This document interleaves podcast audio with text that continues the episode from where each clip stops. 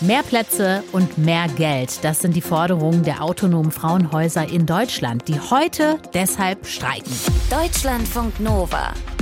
Kurz und heute mit Jenny Gärtner. Streik am Flughafen kennen wir oder bei der Bahn oder bei der Post. Das haben wir häufiger schon mal gehört, was man weniger auf dem Schirm hat wahrscheinlich. Heute streiken Mitarbeiterinnen der autonomen Frauenhäuser in ganz Deutschland.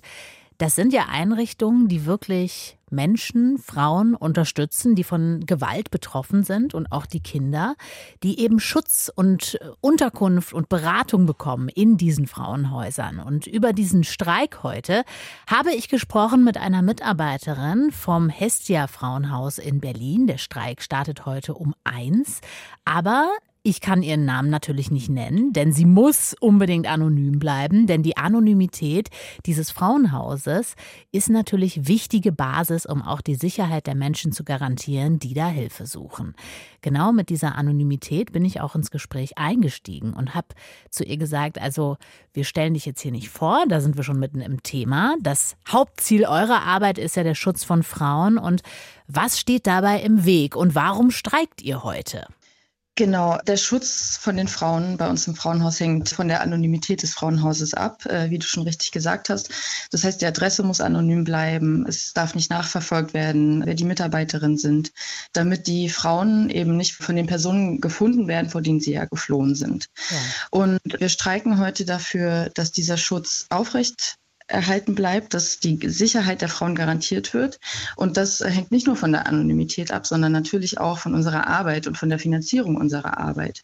Und in erster Linie, ob die Frauen überhaupt einen Frauenhausplatz bekommen. Denn das ist ja das Hauptproblem, äh, was wir heute anprangern werden im Streik dass es einfach nicht genug Frauenhausplätze gibt und die meisten Frauen eine Ablehnung erhalten, wenn sie einen brauchen. Das heißt, es gibt nicht genug Plätze, aber auch die Finanzierung passt nicht so richtig. Was ist da das Problem? Genau, das geht Hand in Hand. Also die Finanzierung im Moment ist problematisch, weil es gibt Projektfinanzierung. In Berlin zum Beispiel ist es so, die Projektfinanzierung gilt immer für zwei Jahre. Und das ist zwar jetzt stetig seit 30 Jahren gut durchfinanziert gewesen, trotzdem gibt es auf einzelnen Stellen Probleme. Also wir bräuchten eigentlich mehr Personal im Kinderbereich zum Beispiel oder eine Hausreinigung. Andere Frauenhäuser haben dieselben Probleme. Und es gibt einfach wenig Spielraum in einem Haushalt, der für zwei Jahre verhandelt wird von der Politik, auf äh, eventuelle Kosten zu reagieren, die in der Frauenhausarbeit äh, auftreten, die man nicht zwei Jahre vorhersehen kann. Das heißt, im schlimmsten Fall kann es sein, dass eine Frau zu euch kommen möchte, weil sie Schutz sucht und dann Dinge selber bezahlen muss? Das ist unterschiedlich zwischen den Bundesländern geregelt. In manchen Bundesländern muss die Frau ihren Frauenhausaufenthalt selber bezahlen. In Berlin ist es nicht so, in Hamburg auch nicht. Da ist der ähm, Frauenhausaufenthalt umsonst für die Frau.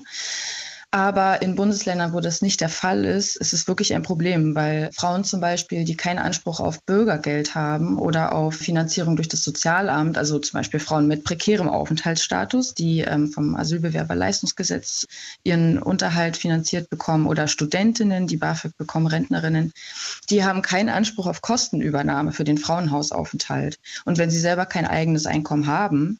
Dann können sie diesen nicht bezahlen. Das heißt, ihnen bleibt faktisch ein Frauenhausaufenthalt verwehrt. Und das ist äh, deutschlandweit eben unterschiedlich. Also wir haben einen Flickenteppich der Finanzierungsmodelle. Jedes Bundesland entscheidet selber, welche Finanzierung es für die Frauenhäuser vorsieht. Und das ist einfach nicht praktikabel für gewaltbetroffene Frauen, die dringend Schutz brauchen. Und wenn sie so weit sind, dass sie sich aus der Gewaltbeziehung lösen können, dann ist das schon ein sehr weiter Schritt. Und dann muss eigentlich für jede Frau, die einen Platz sucht, ein Platz frei sein. Ja, in einer perfekten Welt sollte es dann auf keinen Fall am Geld sozusagen liegen, ne? Beziehungsweise in einer perfekten Welt hätten wir das Problem nicht. Lass uns noch auf einen anderen Faktor schauen. Corona, Krieg, Energiekrise, Inflation, wir stecken gerade in so vielen verschiedenen Krisen. Wie wirken die sich eigentlich auf eure tägliche Arbeit aus? Merkt ihr das? Also in unserer täglichen Arbeitspraxis merken wir das natürlich. Die Corona-Krise hat uns alle sehr geschlaucht, weil es einfach sehr viele Unsicherheiten gerade zu Beginn der Pandemie gab. Und wir sind Gemeinschaftseinrichtungen. Also hier leben Menschen eng zusammen Das war zu Beginn der Corona-Krise schwer, schwer umzusetzen, was jetzt geht, wer mit wem Kontakt haben darf und auch in der Beratung. Und das waren natürlich mit ganz vielen Fragen verbunden und natürlich auch mit Kosten, weil wir dann Corona-Tests, Masken und so weiter anschaffen mussten, mhm. die natürlich auch immer wieder neu verhandeln müssen, dass diese Kosten übernommen werden vom jetzt in unserem Fall Senat. Das hat aber oft auch geklappt.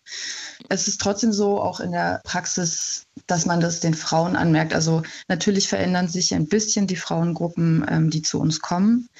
Je nach Krise, die Geflüchtetenbewegungen haben ihren Anteil dazu gebracht. Mhm. Und generell ist es so, Krisen haben immer eine Auswirkung auf Gewalt auch persönliche Krisen. Also in der Forschung zu Gewaltdynamiken wird auch klar, dass es in gewaltbehafteten Beziehungen oder in Beziehungen, in denen erstmal Kontrolle und psychische Gewalt herrscht, dass es einen Triggermoment gibt, eine persönliche Krise oder eine von außen äh, verursachte Krise wie Jobverlust oder ähnliches, die dann dazu führen kann, dass es in physische starke Gewalt ausdriftet. Das heißt, da brauchen die Frauen besonderen Schutz.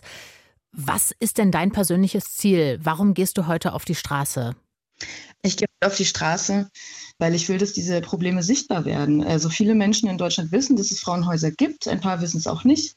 Aber es ist wichtig, dass man auch die Probleme darstellt, weil das sind strukturelle Probleme, die die Politik verändern muss, denn sie hat 2018 die Istanbul-Konvention unterzeichnet.